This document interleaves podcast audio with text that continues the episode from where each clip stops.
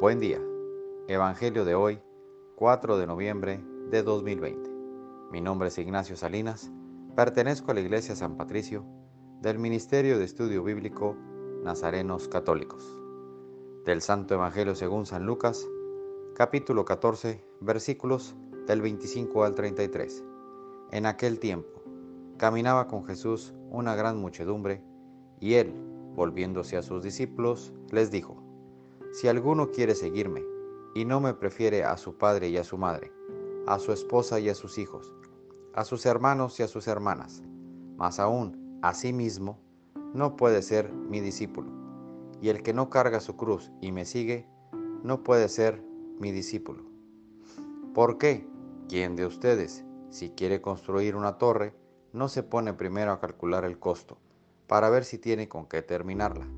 No sea que después de haber echado los cimientos, no pueda acabarla, y todos los que se enteren comiencen a burlarse de él, diciendo, este hombre comenzó a construir y no pudo terminar. ¿O qué rey que va a combatir a otro rey no se pone primero a considerar si será capaz de salir con diez mil soldados al encuentro del que viene contra él con veinte mil? Porque si no, cuando el otro esté aún lejos, le enviaré a, a una embajada para proponerle las condiciones de paz.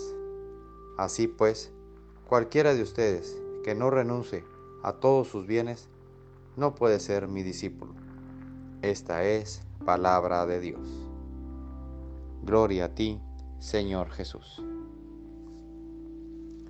Reflexionemos. En este Evangelio, Jesús nos dice, el ser discípulo no es una persona que deja todo, sino una persona que se ha encontrado con alguien y que te hace cambiar tus escalas de valores. Te puedes preguntar, ¿a qué he renunciado yo? Y realmente ha sido una alegría. Que el seguir al Señor debe ser sobre todas las cosas y sobre todas las personas. Por eso el Señor nos quiere con la sabiduría del que va a emprender algo importante y a tener una batalla definitiva. Oremos. Nada te turbe, nada te espante, todo se pasa. Dios no se muda, la paciencia todo lo alcanza.